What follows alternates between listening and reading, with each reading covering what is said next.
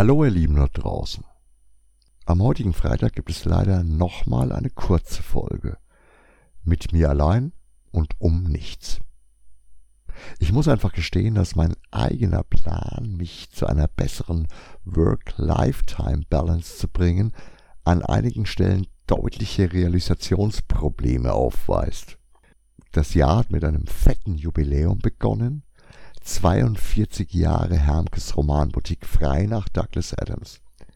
Nach der Woche Jubiläumsfeier habe ich mich erstmal in eine Hütte in den Bergen verkrochen. Und ganz ehrlich, das war nötig und auch wirklich sensationell erholsam. Ich habe diesmal auch wirklich nichts Geschäftliches mit in diese Auszeit genommen, außer einmal täglich die Mails checken. Fürs persönlich bessere Gefühl. Glaubt mir, wenn ich das nicht gemacht hätte, hätte ich die Vorstellung nicht aus dem Kopf bekommen, es könnte irgendetwas Wichtiges sein. Und so war der Kopf frei. Also sinnvoll und kein Verstoß gegen meine eigenen Regeln. Dummerweise macht sich die Arbeit nicht von allein. Und im Januar steht gar manches an, das nicht verschoben werden kann. Beispielsweise die Halbjahresprospekte des Buchhandels. Außerdem gab es letzte Woche auch gleich wieder eine Spielbar. Das Sortiment von Aktion hoher Spielwert rotiert auch durch. Die Spielwarenmesse in Nürnberg steht an und so weiter. Wenn ich also die Zeit verknappe, die ich auf den Laden verwende oder in den Laden investiere, ist es automatisch so, dass ich an irgendeiner Stelle sparen muss. Und es tut mir wirklich sehr leid, dass ihr da draußen das jetzt ein bisschen ausbaden müsst, ihr treuen Hörer.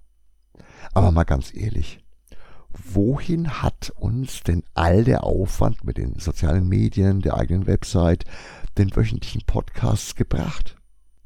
Das könnte ich jetzt wie in Life of Brian beantworten, was uns die Römer eigentlich gebracht haben. Ja, der Laden steht trotz Corona besser da als 2018, als wir fast schon aufstecken wollten.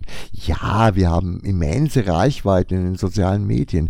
Ja, unser Podcast wird tatsächlich extrem oft gehört. Wir waren unserer Kategorie sogar schon mal unter den Top 10 im deutschen Sprachraum.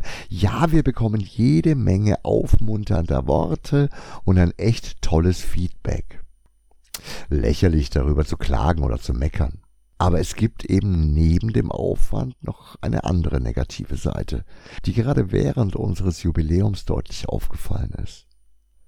Und ich bin der festen Überzeugung, dass genau diese Problematik beileibe nicht spezifisch für den Laden ist, sondern die Krux unserer Zeit. Ich habe das in einem Nebensatz mal flapsig formuliert. Wenn nur ein Prozent derer, die positiv und zum Teil sogar euphorisch auf unsere Beiträge zur Jubiläumswoche reagiert haben, tatsächlich vor Ort gewesen wären, hätten wir jeden Tag mit Türstehern arbeiten müssen. Wenn ich jetzt mal die Theorie in den Raum werfe, dass die Möglichkeit, auf entsprechende Beiträge direkt per Mausklick zu agieren, die tatsächlich von großem persönlichem Interesse für mich sind, bereits einen Befriedigungsmechanismus auslöst. Ich hab's ja mitbekommen. Wow, ist toll, was die da machen. Und hui, der nächste Reiz. Ich muss mich ja gar nicht bewegen. Am Ende doch aus meinem Haus oder gar aus meiner Stadt heraus. Ich bin ja auch so mittendrin. Ich bekomme alles mit. Rede ja sogar mit. Ob ich jetzt dabei war oder nicht. Fühlt sich fast schon real an. Wow, das ist ein tolles Gefühl, quasi überall mit dabei zu sein und nebenbei auch noch ohne die Position zu wechseln, den passenden Stoff bestellen. Okay, das hört sich jetzt bösartig, undankbar und ungerecht an. Immerhin sehen wir immer noch den einen oder anderen von euch mehr oder weniger regelmäßig im Laden und einige davon waren auch während der Jubiläumswoche auf der ein oder anderen Veranstaltung. Aber eigentlich viel, viel zu wenig.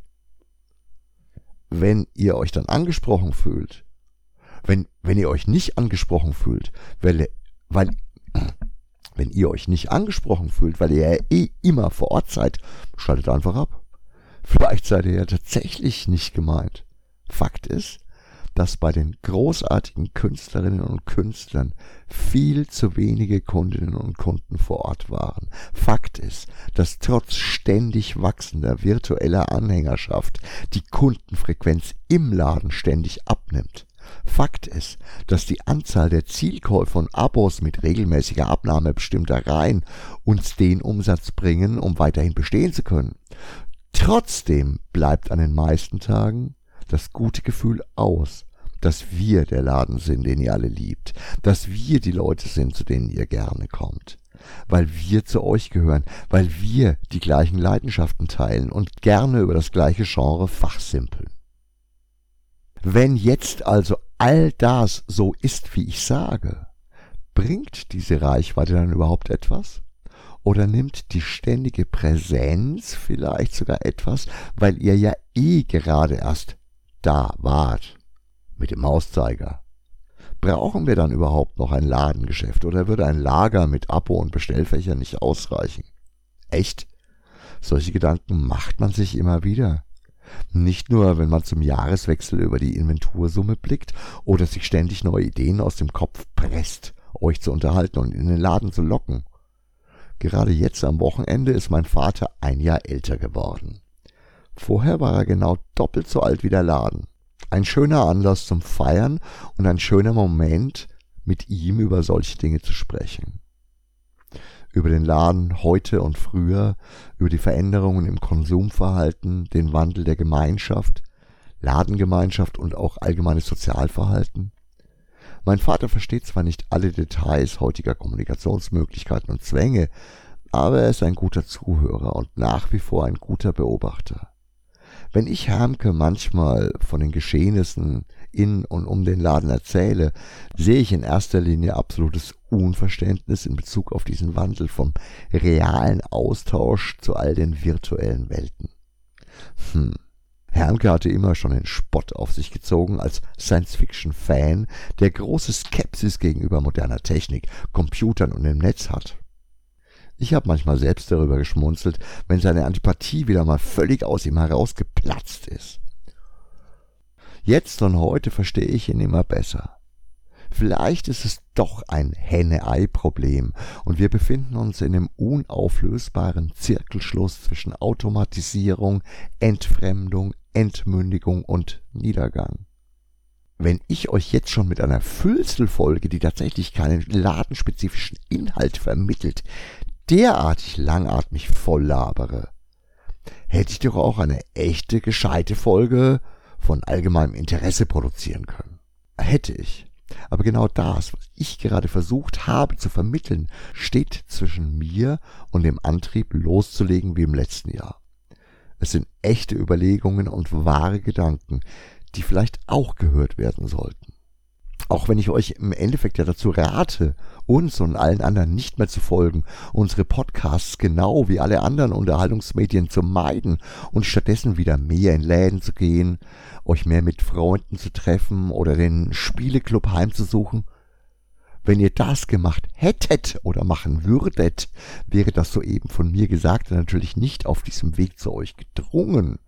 Wenn ihr euch aber in den Laden aufgemacht hättet, hättet ihr es doch wieder gehört und vielleicht selbst euren Beitrag zum Gespräch eingebracht. Vielleicht hättet ihr und auch ich dann mehr Antworten und andere Perspektiven und wären schon längst wieder bei unseren Lieblingsthemen.